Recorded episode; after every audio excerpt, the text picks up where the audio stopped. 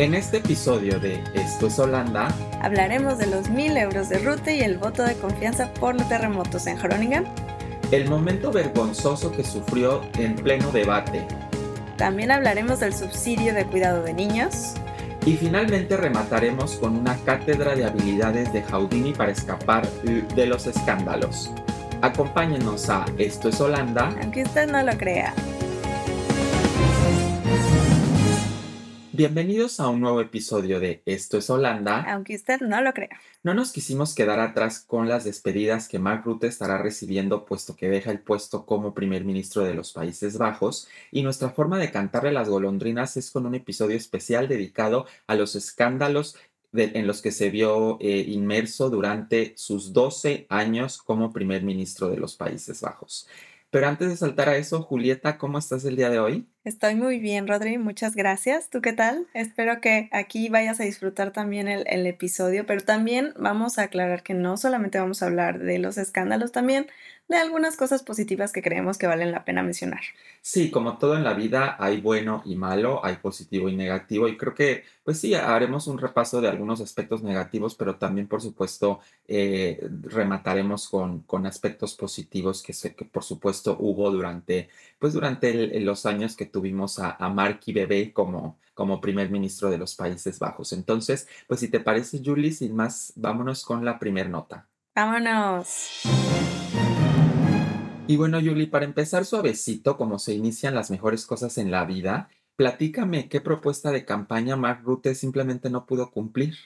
Pues esta en realidad no fue la, de las mejores cosas que pasaron en la vida para los holandeses, pero bueno, Mark Rutte les prometió darles mil euros a cada empleado y, pues la verdad al final nunca los cumplió. Eso fue una promesa de campaña que obviamente se oía bastante jugosa al principio y que pues, como muchas de las promesas de los políticos pues no salen, ¿no?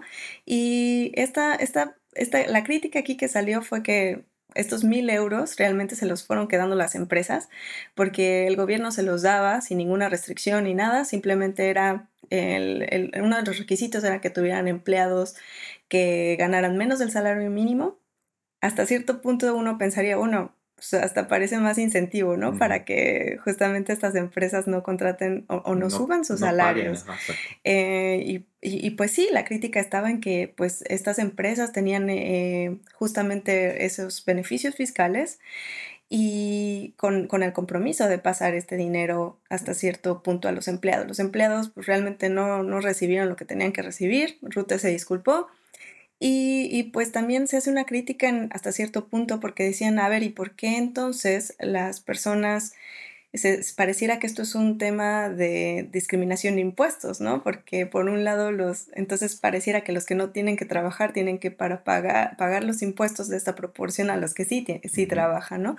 En el sector formal. Entonces, este, pues sí, fue una de las, de las primeritas cosas de escándalos que hizo que, el, gobierno de Rute perdió un poco confianza. Pues lo que le pasó a Rute fue lo que esta ilusión óptica de todos los políticos antes de, entrar a, en, funciones, que están desde fuera y ven el pastel y dicen, sí nos alcanza para todos y ya que están repartiéndolo se dan cuenta que pues no, no hay para todos y que hay que ajustar y recortar y etcétera. Entonces es algo que vemos eh, muy constantemente, ¿no?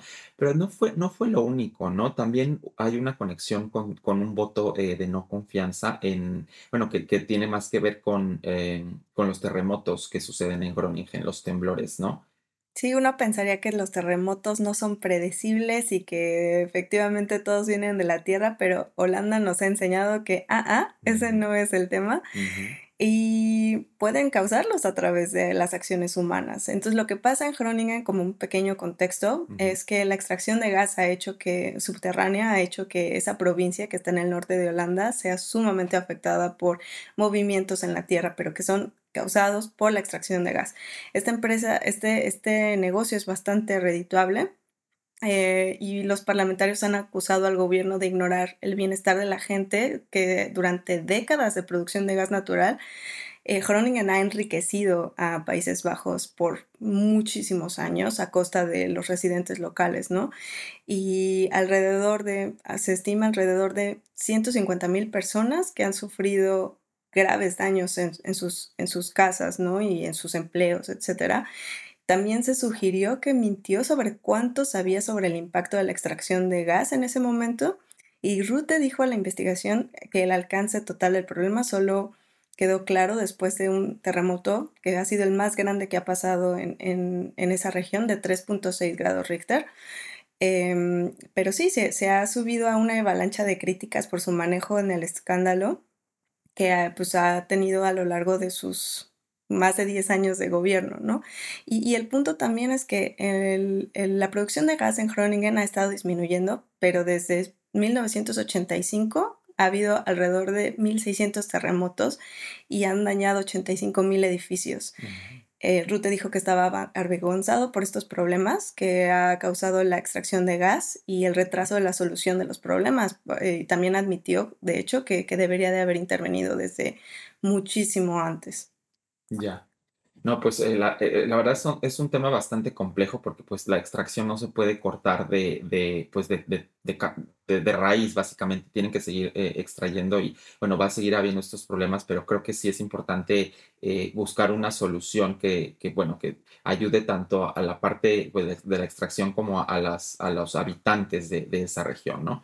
Eh, pero bueno, pues veremos entonces eh, cómo, cómo evoluciona esto y, el sucesor de Rute, pues cómo ataca este, este problema. Sí, hasta la fecha creo que solo alrededor de 30% de las viviendas han sido aseguradas y también se ha comprometido el gobierno a gastar 22 mil, millones de euros en los próximos 30 años como, como parte de una deuda de honor que tienen con el pueblo de, de Groningen. Veremos si se hace en este nuevo presupuesto gubernamental, pero también hay que recalcar que el Estado, de, eh, bueno, Países Bajos ganó 360 mil millones de euros con los yacimientos de gas durante 60 años que llevaban en funcionamiento. Y Groningen hasta la fecha es de las provincias más rezagadas de Países Bajos, solo para dejarlo ahí. Ya, bueno, pues veremos qué sucede. Y bueno, con este inicio vámonos volando a la siguiente nota. Vámonos volando.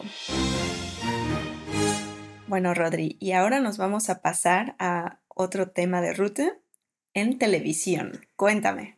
Sí, mira, ¿tú te acuerdas en el 2012, cuando fue la, la, elección presidencial en México, que hubo un debate entre los candidatos? En ese momento estaba Enrique Peña Nieto, Andrés Manuel López Obrador, Josefina Vázquez Mota. Y en uno de los debates, al principio salió una edecán dándoles los turnos con un tremendo escote que llamó más la atención ella que eh, cualquiera de los candidatos. De hecho, al siguiente día todo el mundo quiso saber quién era esa edecán, qué era lo que hacía. Bueno, obviamente también resultó estar en una portada de la revista del conejito, etcétera. Pues fíjate que algo similar sucedió en uno de los eh, debates que Rute eh, mantuvo eh, en el 2019, cuando fueron las elecciones provinciales aquí en Holanda porque eh, estaba él eh, respondiendo a la pregunta de cómo se puede unificar más a los neerlandeses, ¿no?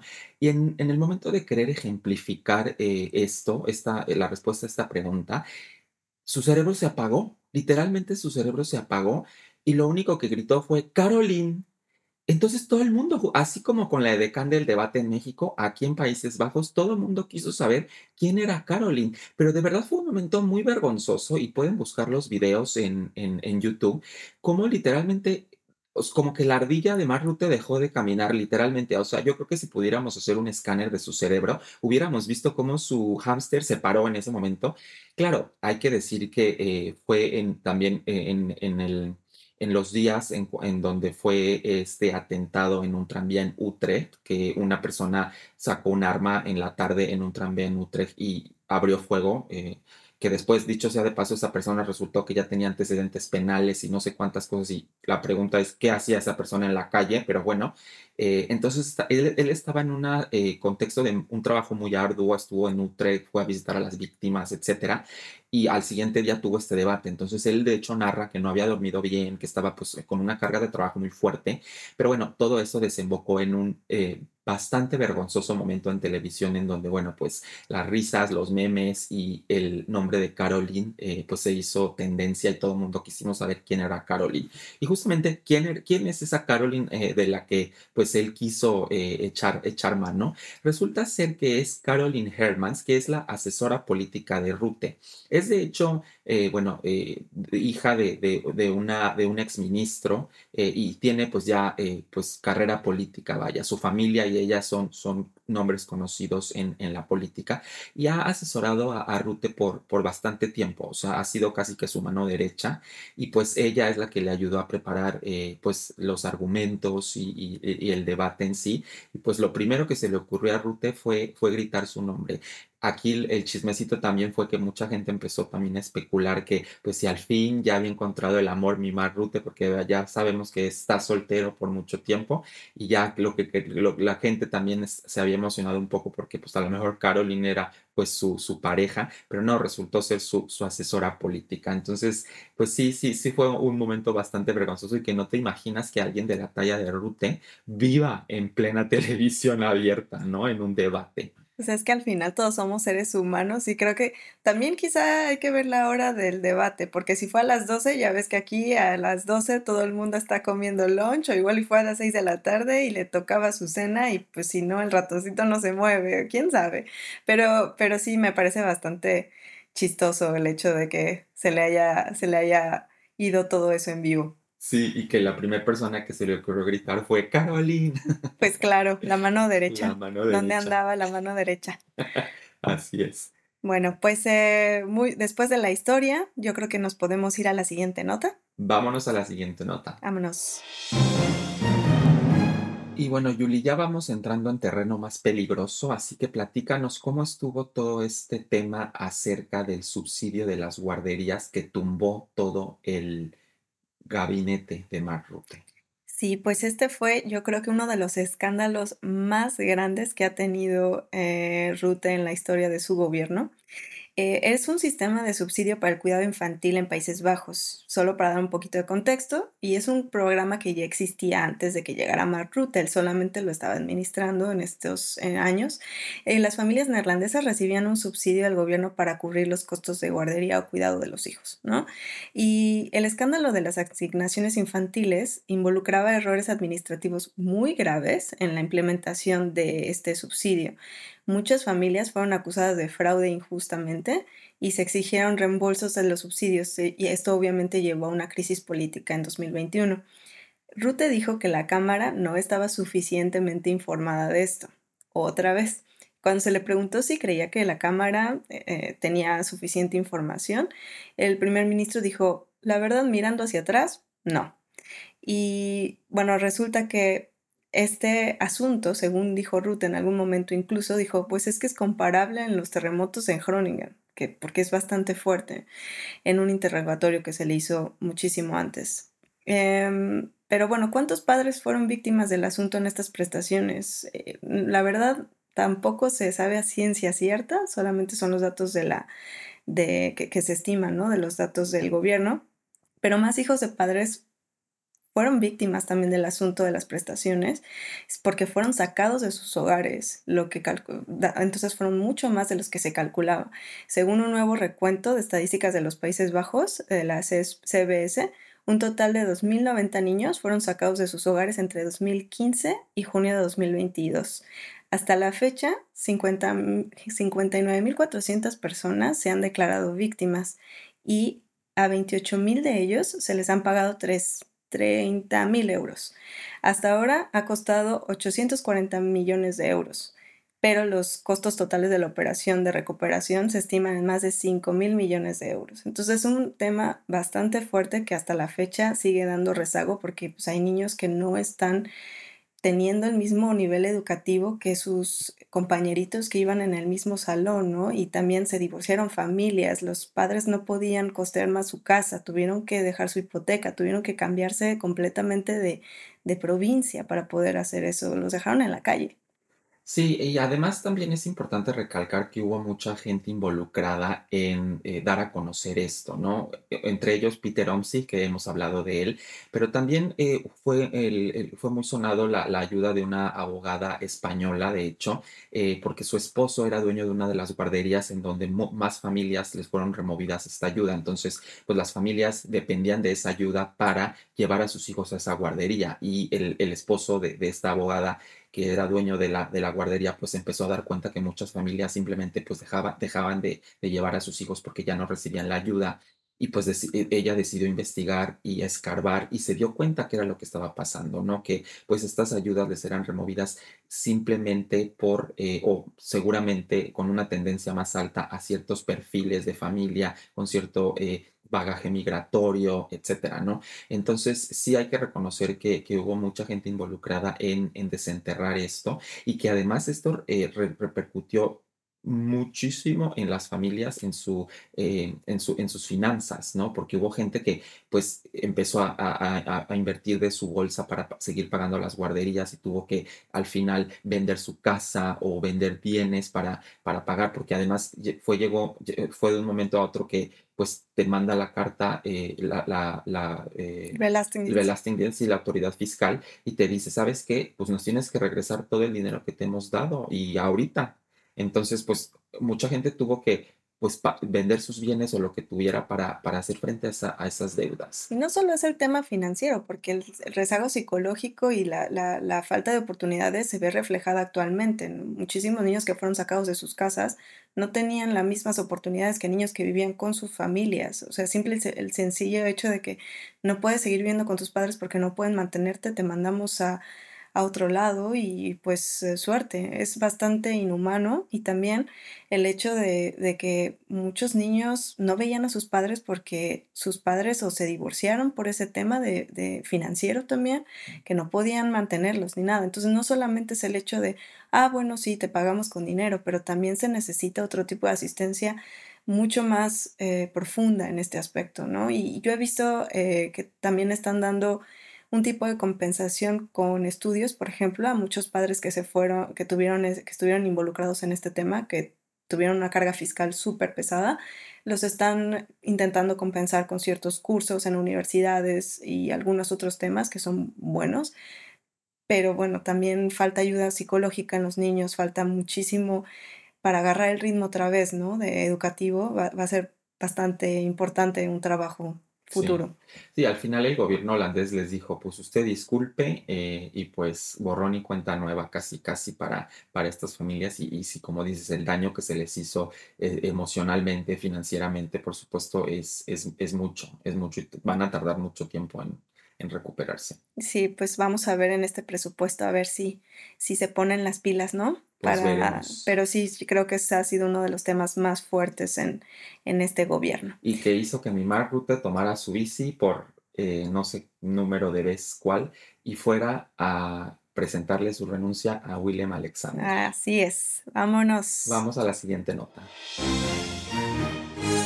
Bueno, en la última nota, cuéntame, Rodri, porque sabemos que pasó un escándalo tremendo a nivel que yo no había visto y creo que muchos holandeses tampoco lo habían visto en la historia de Rute. Así es que, vete.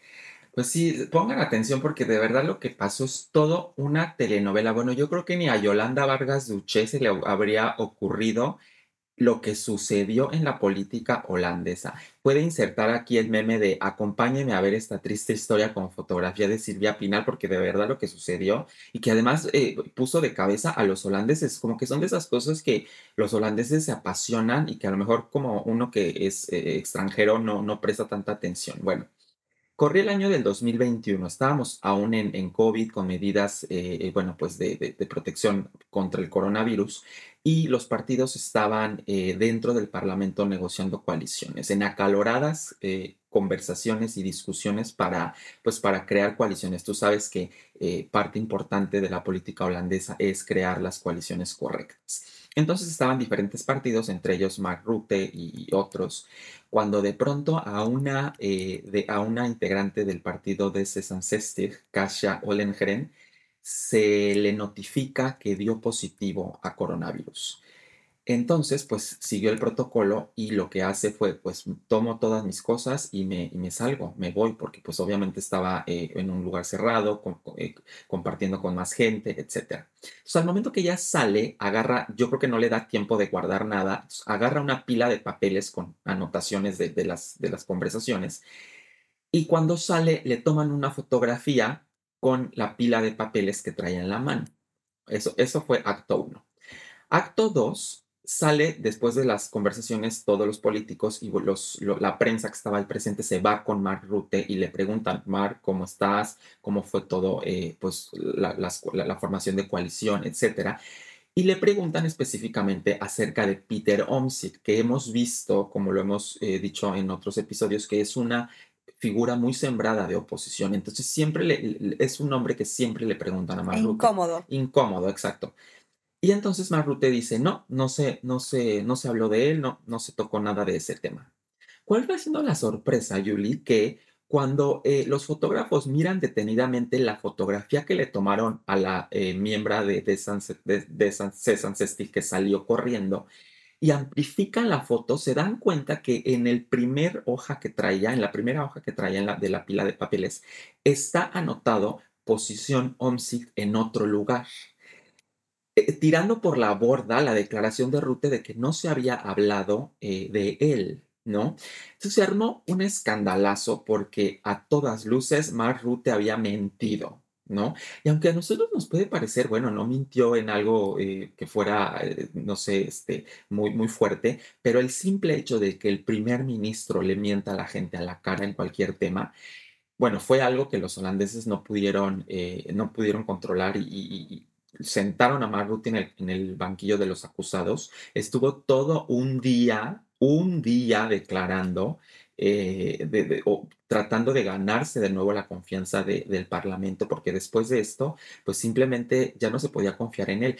Y de hecho hizo eh, mucho, eh, muy famosa una frase que ah, de hecho se ha usado mucho en la política aquí en Holanda y, y dice, no tengo recuerdo activo de eso. ¿No? Al final, eh, pues él dijo, él, pues tuvo que admitir que, había mentido, pero eso le costó estar en el banquillo de los acusados en acalorada eh, discusión y señalamientos todo un día, Julie.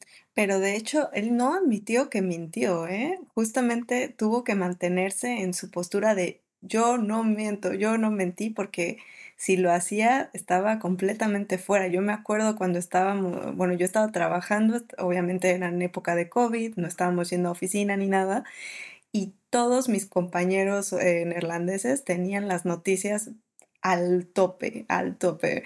Yo me acuerdo que todas las noticias en OS, eh, New.nl, estaban cada cinco minutos dando el reporte de qué está pasando. La gente estaba muy, un poco nerviosa eh, sobre si iba a estar Rute o no. Pero sí, como bien dices, uno que eh, honestamente países como de, de donde venimos nosotros, ¿no? Que, que, uno pensaría, ay, bueno, esto, ¿qué?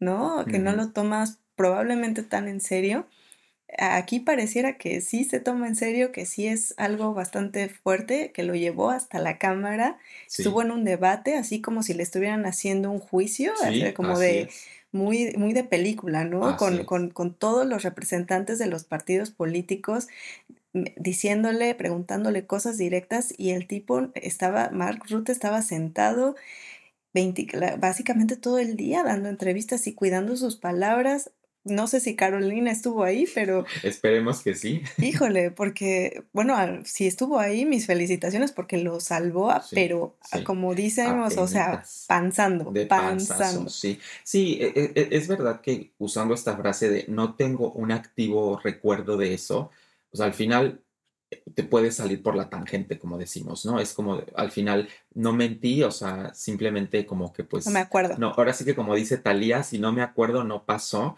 Y, esa fue la que, eh, la que Rute, la carta que Rute eh, jugó y que casi no la libra, pero que al final eh, pues puede contarlas dentro de sus victorias, que, salió airoso de, de, este, de este juicio casi que le hicieron en, en la Cámara. Sí, sobre todo creo que es más eh, porque cuando efectivamente lo preguntas a gente que viene de otros países, eh, sobre todo eh, donde este tipo de cuestiones no son vistas como un error tan grave, puede sorprender, ¿no? y pues sí, fue, fue una de las cosas que casi lo tiran del puesto. Así es. Pero creo que también sería bueno a irnos a temas un poquito más positivos también sobre este personaje, porque también los tiene y creo que es importante recalcarlos. Es por algo que lleva más de 10 años en el poder en, en, Holanda. Y bueno, vamos a recalcar algunos. Sí, ¿qué te parece si vamos cerrando el programa con algunos aspectos positivos de, de Mark Rutte? Perfecto, nos vamos. pronto. Y bueno, Yuli, como todo en la vida es yin y yang y todo hay bueno y malo, hablemos un poco también de, los aspectos positivos que, que ha tenido Mark Rutte. Pues sí, Rodri, vamos a comenzar. Yo tengo aquí en el tema de estabilidad económica, que Rutte lideró el país durante un periodo de estabilidad económica relativa, especialmente después de la crisis financiera global de 2008.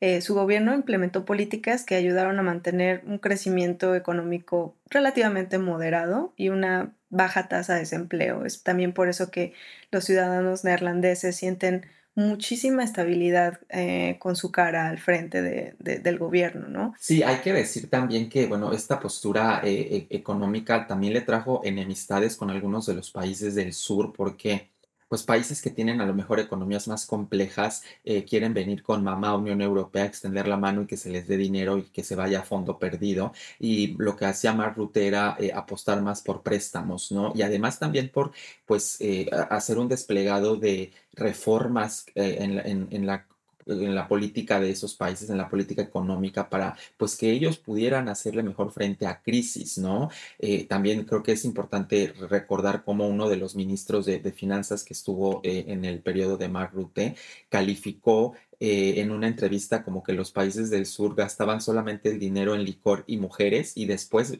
iban a pedir ayuda, ¿no? Entonces creo que esto habla mucho, ah, un poco, habla, habla mucho de la postura a veces un tanto conservadora en cuanto a economía que, que Mark Rutte tenía, ¿no? Y que funcionaba muy bien aquí, aquí en Holanda. Sí, funcionaba, bueno, para algunas clases funcionaba muy bien como todo en esta vida, porque justo su, eh, sus propuestas, ¿no? Su partido es el, se, se, llama Partido Popular por la Libertad y la Democracia, si lo traduces en español, FFD eh, por políticas liberales en asuntos económicos y sociales, que obviamente atrajo a un segmento de población que favorece a ese segmento, que es básicamente de derecha.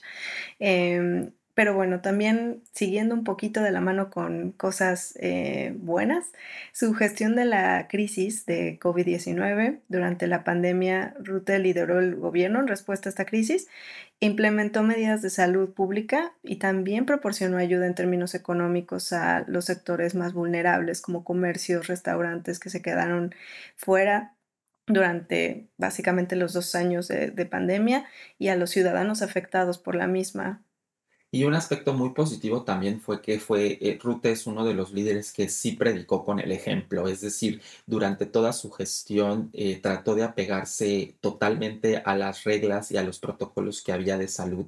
Y para muestra un botón, en plena eh, brote del COVID en 2020, la mamá de Rutte falleció. Esto es algo que yo cuando me enteré de esta noticia, yo decía, ¿por qué la gente no está hablando de esto? O sea, yo veía a otros líderes de la Unión Europea que guiñaban y la gente ya les estaba haciendo alabanzas y yo decía, este es un aspecto muy positivo porque eh, pues él durante toda eh, la, el brote de COVID se apegó a las reglas, su mamá estaba en un centro para adultos mayores donde por supuesto había reglas incluso más estrictas por la vulnerabilidad del grupo y, y pues las visitas estaban muy restringidas, solamente podían verse por videollamada o incluso a través de un cristal y por teléfono, eh, y bueno, eh, hubo un brote de, COVID en el centro donde estaba la mamá.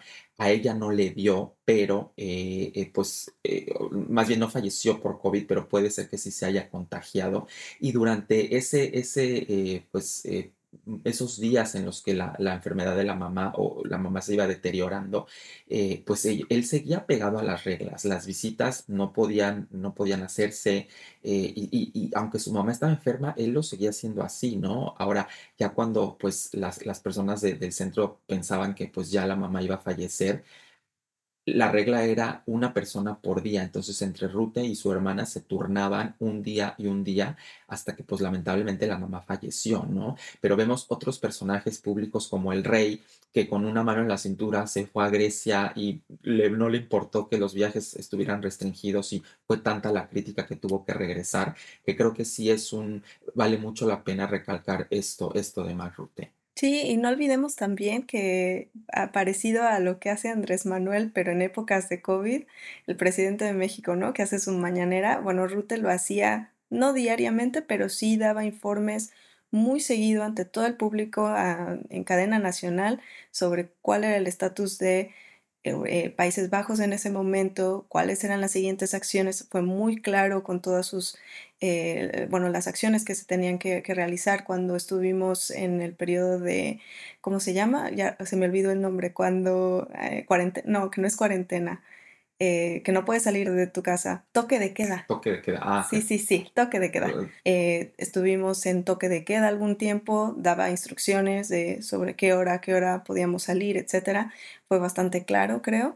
Y, y sí, recordar que pues aquí el líder tiene que dar el ejemplo y es de lo mejor que, creo que se puede dar ¿no? a una población. Yo creo que en pocas palabras podemos eh, resumir eh, eh, una de las habilidades de Rute en, en, la adaptabilidad, ¿no? porque ha sabido navegar las peligrosas aguas de la política en Europa y en Países Bajos, adaptando sus visiones a las nuevas tendencias, sí un poco también en algunos momentos siendo un poco convenenciero y a lo mejor diciéndole eh, a la gente lo que quiere escuchar, pero creo que eso habla de un talento de él, ¿no? Y, y no por nada se ha convertido en el primer ministro que con más tiempo en funciones dentro de los Países Bajos, ¿no? Esta eh, eh, este adaptabilidad que tiene a pues las circunstancias, a la gente con la que convive y, el navegar en las aguas no solo de, Países Bajos, pero de la Unión Europea, creo que es un talento pues que es que es, es clave para triunfar dentro de la política. Claro, y la experiencia, ¿no? Porque al final tiene tantos años en ese cargo que la experiencia se nota cuando alguien, eh, ante situaciones de crisis, como las ah, más grandes que vivimos. Y, bueno, por otro lado, también quisiera recalcar una parte más eh, empática, ¿no? Porque Rute se ha caracterizado por ser una, bueno, un político bastante empático con la gente, muy simpático. Eh, cuando hace entrevistas es muy claro, es inteligente eh, sabe hablar bastante bien, sí, a pesar de Caroline y lo que queramos, pero es, es, una persona muy clara, muy transparente cuando, cuando habla. Y, y bueno, también eh, decir que, que, gran parte por la cual los neerlandeses lo admiran, eh, o los que lo admiran, por supuesto, es por su humildad. cuando vemos nosotros eh, hay muchas comparaciones en redes sociales, ¿no? De mira tu presidente o mira tu ministro aquí en su carro, su BMW o que trae un carro de lujo y mira al ministro, al primer ministro holandés en su bicicleta por la Haya eh, que va de su casa a la oficina todos los días con su, con su bicicleta y con su, incluso trae su, su protector para la cabeza, siguiendo las reglas que no muchos neerlandeses siguen, yo en lo personal tampoco las sigo, pero, pero él sí, entonces es, es, es un buen ejemplo también para la sociedad, creo. Y pues bueno, esperemos les haya gustado este conteo de las cosas buenas y malas de, de Mark Rutte. Es nuestra forma de darle la despedida porque bueno, sabemos que eh, pues va a dejar de ser el primer ministro y pues bueno, esperemos que todos los cambios sean buenos. Y, y pues bueno, no nos queda más que agradecerles. Eh, gracias por, por escucharnos, por su retroalimentación y por suscribirse al podcast. Eh, y pues nada, eh, mi nombre es Rodrigo. Y yo soy Julieta, pero antes también recordarles que si les gustó el podcast, eh, por favor, califíquenlo, denle like y síganlo. Perfecto, pues ahí está. Entonces ahora sí nos despedimos. Esto fue, esto es Holanda. Aunque usted no lo crea. Adiós. Adiós. Bye bye. Chau, chau.